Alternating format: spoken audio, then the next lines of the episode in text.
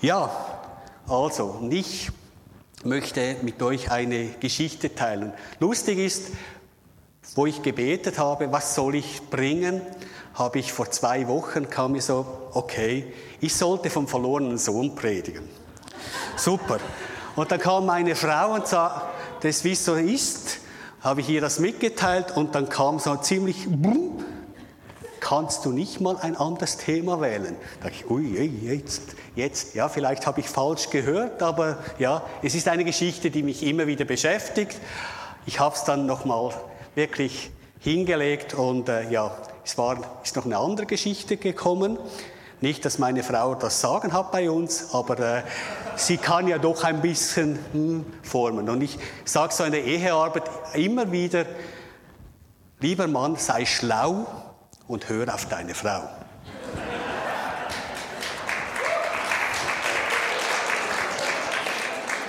Ja, und Gott hat mir eine andere Geschichte gegeben, die Geschichte vom Jüngling. Und in einigen Übersetzungen steht der reiche Jüngling. Steht in Matthäus 19, Vers 16 bis 22. Ich lese Hoffnung für alle.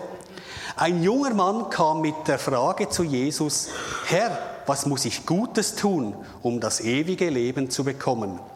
Was meinst du denn mit gut? erwiderte Jesus. Es gibt nur einen, der gut ist, und das ist Gott. Du kannst ewiges Leben bekommen, wenn du Gottes Gebote hältst. Welche Gebote denn? fragte der Mann, und Jesus antwortete, du sollst nicht töten, du sollst nicht die Ehe brechen, du sollst nicht stehlen, sag nichts Unwahres über einen anderen, achte deinen Eltern und liebe deinen Mitmenschen wie dich selbst. Daran habe ich mich immer gehalten. Was muss ich denn noch tun? wollte der junge Mann wissen.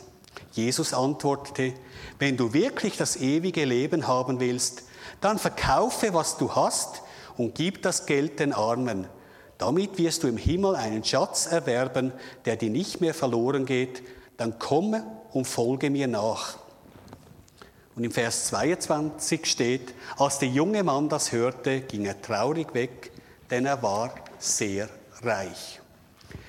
Ja, diese Geschichte, die prägt mich immer wieder, wenn ich sie lese, weil ich sie wirklich, ich finde, sie spannend. Und ich merke immer wieder oder immer länger, je mehr, wenn ich in der Bibel solche Geschichten lese, ja, wie mein Herz offen wird, wie ich einfach draus ziehen kann, was Gott eigentlich meint. Und ich merke immer wieder, einen kleinen Teil davon begreife ich. Und immer wenn ich wieder eine Geschichte neu lese, kommt wieder ein Stück dazu. Das vielleicht so auch, darum lese ich immer wieder der verlorene Sohn, weil ich immer wieder ein Stück mehr begreife. Habe es noch nicht ganz begriffen, darum lese ich sie einmal wieder. Ja, aber jetzt möchte ich mit euch die Geschichte teile, teilen. Ein junger Mann kam mit der Frage zu Jesus, Herr, was muss ich Gutes tun, um das ewige Leben zu bekommen? Also Jesus ist in der Menge. Kurz vorher lesen wir noch, dass Jesus die Kinder segnete. Das ist da, wo die Jünger da die Kinder auf die Seite schieben wollten. Und da kommt ein junger Mann auf Jesus zu. Wir lesen vorher und nachher nichts mehr von diesem Mann. Ich finde das sehr schade. Für mich wäre das spannend gewesen, auch zu erfahren, ja, was ist das für ein Mann? Woher kommt der? Oder natürlich ganz speziell, was passiert nachher mit diesem Mann? Aber nichtsdestotrotz, in der Bibel lesen wir nichts. Aber ich denke, dieser Mann war nicht zufällig hier. Er hatte sicherlich schon von Jesus gehört. Vielleicht hat er ihn auch beobachtet. Oder er war sogar an Versammlungen dabei. Auf jeden Fall, und da bin ich wirklich sicher, hatte er Jesu Worte schon gehört. Und nun geht er auf Jesus zu. Ich weiß nicht, wie viel Mut er gebraucht hat, da durch die Menge durchzupirschen. Ich stelle mir das auch ein bisschen orient, orientmäßig vor, eben ein Riesengeschrei, viele Menschen, ein Gedränge und der kommt da durch. Also sehr wahrscheinlich emotionale Stimmung, all das und ich weiß nicht, wie ihr es habt, wenn ihr da vor Leute so durch müsst und vor Leute treten. Vielleicht hat er da Schweiß auf den Händen. Vielleicht, ja, stotterte er fast. Man liest es nicht. Vielleicht war er voll cool. Könnte sein. Auf jeden Fall, dieser junge Mann steht da vor Jesus und stellt ihm die Frage, Herr, was muss ich Gutes tun, um das ewige Leben zu bekommen? Er hat mitbekommen, es geht um das ewige Leben. Und Jesu Worte müssen ihn zum Nachdenken bewegt haben. Er ist zum Entschluss gekommen, das möchte ich auch haben, das ewige Leben. Aus welchen Gründen auch immer.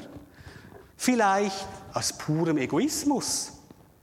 Also ewiges Leben tönt schon noch recht spannend. Also ich stelle mir immer so ewiges Leben vor, denke ich, uh, das ist ziemlich lange. Also ich merke ja schon, also jetzt gehe ich, gehe ich dann bald nach, auf 50 zu und denke, ja, ist schon eine rechte Zeit, die vergangen ist. Wie lange lebe ich noch? Und dann hoffe ich immer, ja, es wird noch ein paar Jahre geben, aber Ewigkeit, das ist noch viel, viel länger und das tönt doch sehr spannend. Oder vielleicht hat er es auch gecheckt, was Jesus damit meinte, mit dem ewigen Leben. Und jetzt kommt er und stellt die Frage, was muss ich Gutes tun? Und er sagt ganz bewusst, was muss ich Gutes tun? Ich denke, dieser Mann wusste, von nichts kommt nichts. Vielleicht hat er auch seinen Reichtum ja selber erarbeitet. Oder er hat auf jeden Fall mitbekommen, man muss etwas machen, damit man reich wird. Lotto spielen ging da noch nicht. Man kam, bekam nichts geschenkt. Vielleicht wurde man hineingeboren, aber er wusste, es braucht was. Vielleicht hat das, diese Frage auch mit seinem Hintergrund zu tun, dem jüdischen Hintergrund. Juden leisten, indem sie ziemlich genau die Gebote Gottes halten. Sie müssen beweisen, dass sie gerecht sind. Und ich glaube, was muss ich Gutes tun? Das ist eine Frage, die wir uns auch immer wieder mal stellen. Was muss ich tun? Was muss ich Gutes tun, damit ich Gott gefalle? Ich denke, wir alle, oder vielleicht eher ich, aber es ist doch so, wir haben immer wieder mal Mühe, einfach, ja, ja, zu kapieren, bei Gott können wir nichts leisten. Sorry. Ist traurig, aber ist wahr. Es entspricht nicht unserer Kultur, nichts zu leisten, etwas gratis zu bekommen. Doch Gott braucht deine und auch meine Leistung gar nicht. Wir können uns das ewige Leben nicht verdienen. Keine Chance.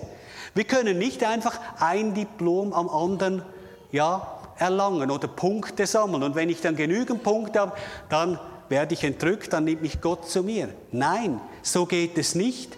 Wir können nicht mit unserer Leistung auftrumpfen, indem wir Gutes tun, indem wir viel in der Bibel lesen oder indem wir viel beten. Das ist alles schön und gut, aber das ist es nicht. Wir können Gott nicht durch Leistung imponieren. Ich sage immer, ein Gott, der dies alles geschaffen hat, schaut mal die Blumen an, die hat Gott gemacht. Perfekt. Und ich, kleiner Mensch, soll da Gott etwas tun? Wie kann ich auch?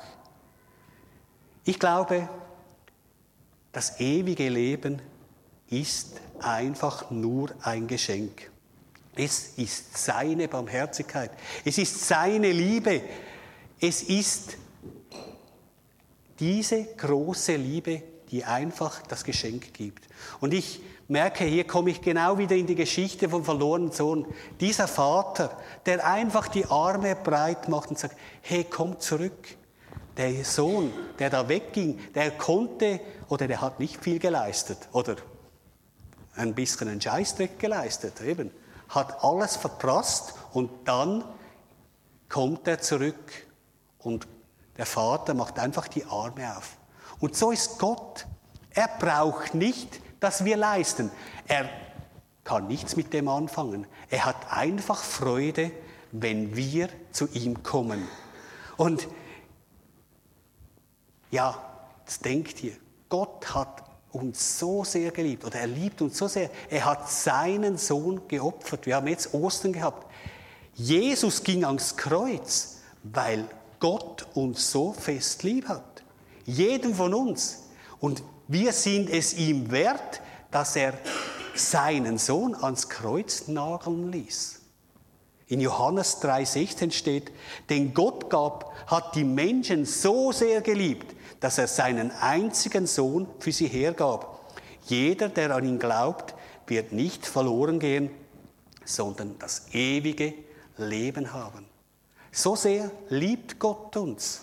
So sehr hat er, ja, schon für uns die Schuld bezahlt. Drum all unsere Bemühungen, sag mal ganz salopp, lass es auf die Seite, es nützt nichts. Alle frommen Klimmzüge, ja, schön und gut, aber es geht um mehr. Wir lesen weiter in der Geschichte, da fragt er, was meinst du denn mit gut, erwiderte Jesus. Und Jesus fragt den Jüngling also, was er mit gut definiert. Das ist eine sehr spannende Frage. Und ich denke, wenn, wir, wenn ich jetzt die Frage in die Runde werfen würde, was ist gut, da könnten wir uns lange unterhalten. Aber auch Jesus hat sich nicht mit dieser Frage aufgehalten. Er wusste, dass dies sicherlich zu einer Diskussion führen würde. Und so definiert er das gleich selber, was gut ist. Es gibt nur einen, der gut ist, und das ist Gott. Amen. Gott alleine ist gut. Es gibt nur einen unfehlbaren, einen, der ohne Sünde ist, einen, der in jeder Situation richtig handelt. Und das ist Gott, unser dreieiniger Gott. Und jetzt geht es weiter in der Geschichte. Er gibt dem Jüngling auch Anweisungen. Du kannst ewiges Leben bekommen, wenn du Gottes Gebote hältst. Also Jesus sagt hier klar, was er zu tun hat. Ein Leben nach Gottes Geboten Tun und handeln, was in Gottes Geboten steht. Und jetzt komme ich wieder zum Tun. Und die einen denken jetzt, ja, aber Jesus sagt ja schon, wir sollen seine Gebote halten, wir sollen etwas tun. Ich denke, die Nuance ist ganz hier drin. Es geht nicht ums Tun, es geht um meine Motivation. Und ich glaube, wenn Gott in mir wirkt, wenn der Heilige Geist in mir am Wirken ist, dann kann ich gar nicht mehr anders als das Gute zu tun, als seine Gebote halten. Je mehr der Geist Raum in mir nimmt, desto weniger kann ich in der Sünde leben, desto weniger kann ich Falsches tun, weil Gott mich bewegt, weil sein Herz mich dazu dringt, immer wieder Gutes zu tun, gut zu handeln, eben auf andere Menschen zu, äh, auf Menschen zuzugehen. Das ist das, was da läuft. Ja, und in der Geschichte ist jetzt auch so, ja, er sagt ihm, hey, tu Gutes. Aber irgendwie hat er hier unseren Jüngling erwischt. Vielleicht hat dieser nicht ganz verstanden, Vielleicht fand er dies auch zu einfach, Gutes zu tun, weil, ja, die Antwort hören wir jetzt dann. Auf jeden Fall fragt der Jüngling jetzt zurück und sagt, ja, welche Gebote denn? fragte der Mann. Und Jesus antwortete, du sollst nicht töten, du sollst nicht die Ehe brechen, du sollst nicht stehlen, sag nichts Unwahres über einen anderen, achte deine Eltern und liebe deinen Mitmenschen wie dich selbst. Jesus erklärt, was er damit meint, was ist gut. Gut ist, seine Gebote zu halten. Und jetzt kommt der Jüngling und sagt, daran habe ich mich immer gehalten. Puh, cool. Also ich weiß nichts, wie, wie es euch geht. Ich weiß auch nicht, ob das genauso aus dem Kanonenrohr gekommen ist, zack, oder ob er zuerst überlegen musste. Auf jeden Fall kam hier eine klare Antwort. Vielleicht war er sogar stolz, dass er die Gebote aus seiner Sicht immer gehalten hat. Für mich kommt diese Antwort recht überheblich, arrogant daher. Und dann noch wenn Jesus vor ihm steht. Man könnte ja meinen, dass dieser Mann wirklich nichts begriffen hat, dass er keine Einsicht hat. Ja, und jetzt, wie ist es denn in unserer Zeit?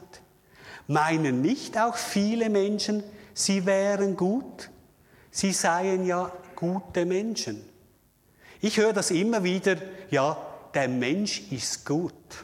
Puh, entspricht nicht ganz meinem Verständnis von der Bibel. Ich weiß nur eines, der Mensch ist gut, wenn Gott in ihm wirkt. Er kann Gutes bewirken. Aber wir sind eine gefallene Schöpfung. Wir sind sündige Menschen und absolut nicht gut. Wenn ich jetzt anfangen müsste, meine Fehler aufzuzählen, ja, vielleicht meine Frau wüsste sie noch besser, aber ja, das gäbe eine Riesenliste, wo ich immer wieder versage, wo ich immer wieder merke, hey, Roger, du bist nicht so gut, auch wenn ich manchmal denke, ich sei gut. Aber ja, das ist der Punkt. Ich denke, wir sind nicht selber gut. Ja, und hier meine Frage, wie sieht es bei dir aus? Wie sieht es bei dir aus mit Stolz oder sogar mit Überheblichkeit? Wie bist du? Findest du auch, du bist gut?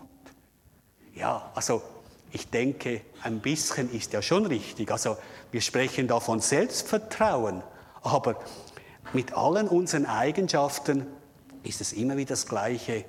Jede positive Eigenschaft dreht irgendwann ins Negative.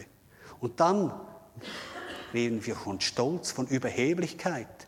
Und das, denke, sind die einen oder anderen auch ein bisschen ja, herausgefordert. Ich merke das immer wieder, dass ich stolz bin. Und mir geht es ziemlich viel, oder mir geht es meistens am besten dann, wenn ich merke, ich fühle mich gar nicht wohl, ich bin gar nicht da, ich mag nicht. Und dann kommt meistens das, Herr, wirke du. Und dann geht was. Aber solange ich auf meinen eigenen Kräften, auf mir selber dran bin, dann ist Vielfalt, ja, dann kommt Stolz und irgendwann auch Überheblichkeit drin. Ja, und ich denke, wir alle haben immer wieder Gottes Barmherzigkeit nötig. Immer wieder die Vergebung von ihm. Und das ist die tolle Botschaft. Uns wird immer wieder Vergebung zugesprochen. Jedem Einzelnen. Gott hat mega, mega viel Geduld. Also ich merke immer wieder diese Geduld, die Gott mit mir hat. Meine Frau hat sie meistens nicht. Die würde mir schon lange einen Tritt geben.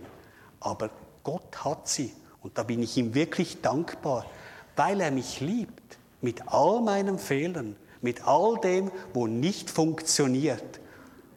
Also, Gott ist diese Liebe, diese Barmherzigkeit. Ja, und jetzt unser Jüngling. Ich denke, nach dieser Antwort mit den Geboten, jetzt fühlt er sich sicher ein bisschen wohler.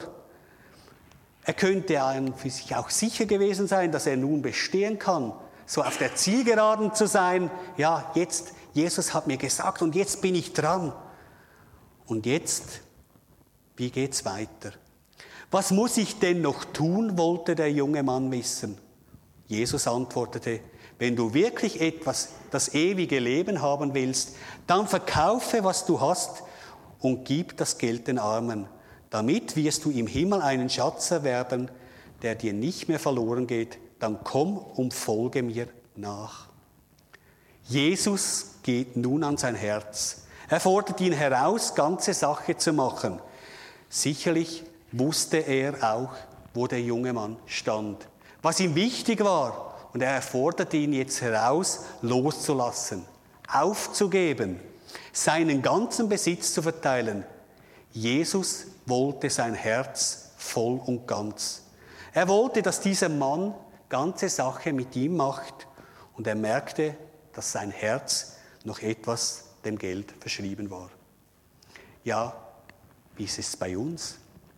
Müssen wir jetzt alle unseren Besitz verkaufen?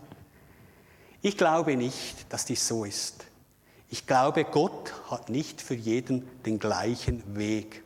Aber wir sollten Acht geben wo wir unsere Prioritäten haben, wo unser Herz ist. Weil dort, wo unser Herz ist, dort haben wir, dem geben wir Raum. Und darum ist es auch wichtig, Prioritäten zu setzen. Ich möchte euch das kurz illustrieren. Hat mich eine, ja, eine Andacht ziemlich äh, geprägt oder ist mir so eingekommen mit einer Tafel Schokolade. Schöne Schweizer Schokolade habe ich meiner Tochter abgerungen gestern. Sie gab sie mir ganz un, wie sagt man, einfach, ja, nicht auf sich bedacht. Sie schenkte sie mir einfach. Und ich denke, sie kommt auch nicht mehr ganz nach Hause. Gut, also, heute haben Sie meistens kein Papier. Also, ja, und ich möchte euch mal unser Leben ein bisschen vorstellen. Vielleicht denken jetzt die einen oder die anderen, es ist nicht immer Schokolade, diese verläuft schon bald. Also, aber so ist es ein bisschen ja mit unserem Leben. Und wenn ich das aufteile, so die Schokolade, unser Lebensschokolade, ja, das ist vielleicht ein großer Teil, ist mal unsere Arbeit, unsere Schule, der Beruf. Das ist mal ein Teil. Ja, und dann haben wir noch so viel und dann kommt noch mal etwas Familie, Freunde, Hobbys. Oh, und jetzt merken wir als Christen, hu, äh, Gott wäre auch noch hier. So ein kleines Stück, hm, schon ein bisschen wenig. Ja, vielleicht muss ich es kehren. Hä? Vielleicht kehre ich das Ganze mal und ich nehme mal das große Stück für Gott weil soll ja Nummer eins sein in meinem Leben und äh, ja, irgendwie geht es nicht mehr ganz auf. Also äh, jetzt habe ich noch so vielleicht für Arbeit. Ich weiß nicht, wie, wie euer Chef dann reagieren würde oder Schule und äh, die Familie. Also wenn ich nur noch so ein Stück habe für meine Frau. Uh, ich denke, das ist ein bisschen das Problem, dass wir alles so in Stücke sehen. Gott möchte nicht nur ein kleines Stück in unserem Leben sein. Gott möchte nicht nur dieses sein. Gott möchte mehr. Und für mich ist das Bild so genial. Was ist der Inhalt von Schokolade? Was macht es aus, dass diese schmeckt? Der Zucker. Gott möchte der Zucker sein in unserer Lebensschokolade. Er möchte uns durchdringen, und zwar jeden Bereich, in der Arbeit, in der Familie, überall, wo wir sind, möchte Gott drin sein. Und das ist das Zentrum. Gott möchte uns durchdringen. Er möchte die Nummer eins sein. Gibt es ein schönes Lied, die Nummer eins. Singen wir alle so schön und dann merken wir vielleicht wieder, ah, das kleine Stück habe ich noch bereit für unseren Herrn. Er macht den Unterschied. Er will uns voll und ganz. Und Jesus merkte genau in unserer Geschichte, ja, dass da der junge Mann einen großen Bereich hatte, wo er Jesus nicht heranlassen wollte. Und daher forderte er ihn aus, heraus loszulassen und alles zu verschenken. Ganze Sache zu machen. Und wir lesen dann, als der junge Mann das hörte, ging er traurig weg, denn er war sehr reich. Ja, für mich eigentlich ein trauriges Ende. Und doch spricht diese Geschichte immer wieder zu mir. Weil vor Gott können wir nicht durch unsere Werke und Leistungen auftreten. Wir können nicht bestehen. Es ist allein seine Gnade. Es ist allein seine Barmherzigkeit und seine Liebe und seine Vergebung, die von unseren Sünden, die wir, die ich immer wieder benötige. Gott möchte nicht nur ein kleiner Teil sein in unserem Leben. Gott möchte ein, unser Leben durchdringen unser Lebensschokolade wirklich durchdringen mit seinem Zucker. Und dann ist es nicht mehr so eine bittere Schokolade, dann ist es eine mega süße Schokolade, weil Gott unser Zentrum ist, weil Gott in uns wirkt. Und dann ist der Zerriss auch nicht mehr so da. Ja, jetzt sollte ich ja noch etwas für Gott machen, sondern Gott wirkt in uns und Gott wirkt in der Schule, in der Arbeit, überall, wo wir sind, wenn er in unserem Zentrum ist. Wenn wir ihm da wirklich die Offenheit schenken, wenn wir da auftun. Ja, darf er das? Darf er der Zucker sein? Vielleicht gehörst du zu den Menschen, die, merkst, die merken, ja, eigentlich bin ich schon mit Gott unterwegs. Aber eigentlich bis jetzt war Gott auch nur ein kleines Stück Schokolade. Vielleicht ein größeres, aber er war ein Teil. Und es hat Teile in meinem Leben, wie so dunkle Seiten, die mache ich ohne Gott. Da bin ich selber am Tun, am Wirken. Da bin ich selber am Machen. Vielleicht merkst du, oh ja, so läuft mein Leben. Aber ich will ich will eine Veränderung.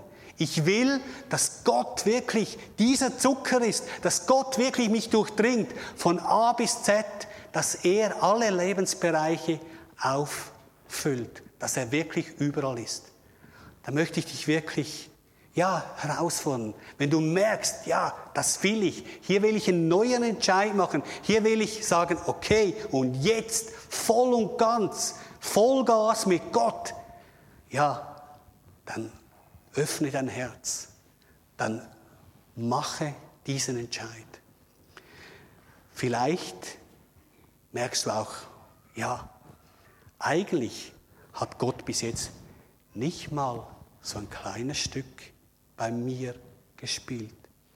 Er war Zuschauer. Ich habe ihn noch nie persönlich in mein Herz eingeladen. Er war noch nie wirklich, dieser Entscheid habe ich noch nie getroffen. Dann glaube ich, Gott ruft dich. Gott möchte mit dir Gemeinschaft haben. Gott will dich durchdringen. Und ich möchte auch da sagen, Herr, komm, lass, öffne dein Herz, öffne dein ganzes Herz und gib dein Leben Gott hin. Und ich kann dir eins sagen, das ist ein mega genialer Entscheid. Ich bin nicht gläubig aufgewachsen und kurz nach der Hochzeit hat sich meine Frau bekehrt und ich etwa ein halbes Jahr später. Für mich ein genialer Entscheid.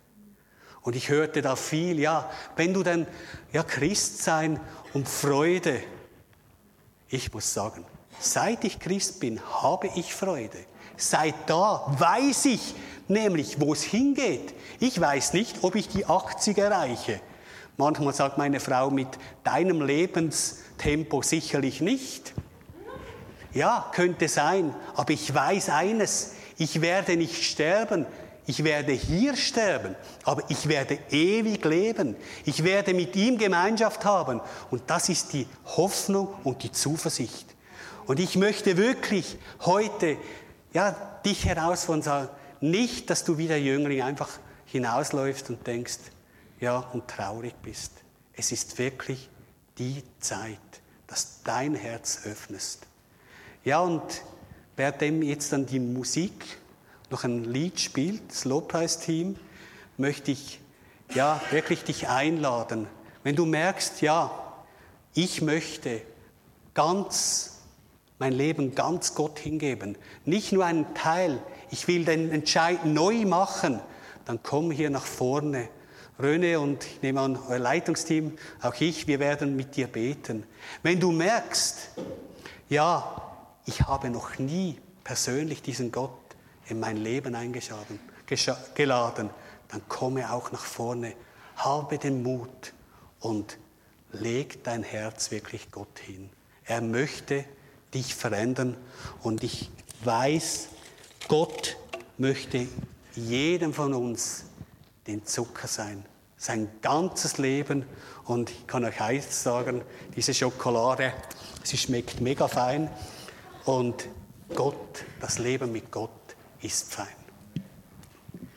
Ja, Vater, und ich bitte dich jetzt einfach, ja, dort, wo Herzen berührt sind, dort, wo Herzen ja offen sind, dass du wirklich einfach kommst. Ich bitte, dass die Einladung, die du uns Menschen gibst, dass wir diese wirklich annehmen dürfen, dass du wirklich einfach jetzt berührst und ja, ich, ich weiß einfach, dass Menschen wirklich immer wieder herausgefordert sind, voll und ganz mit dir ja, vorwärts zu gehen. Und es gibt nur eines, Jesus sagt in seinem, Gott sagt in seinem Wort, entweder sind wir heiß oder wir sind lau oder kalt. Und es geht nur eines heiß.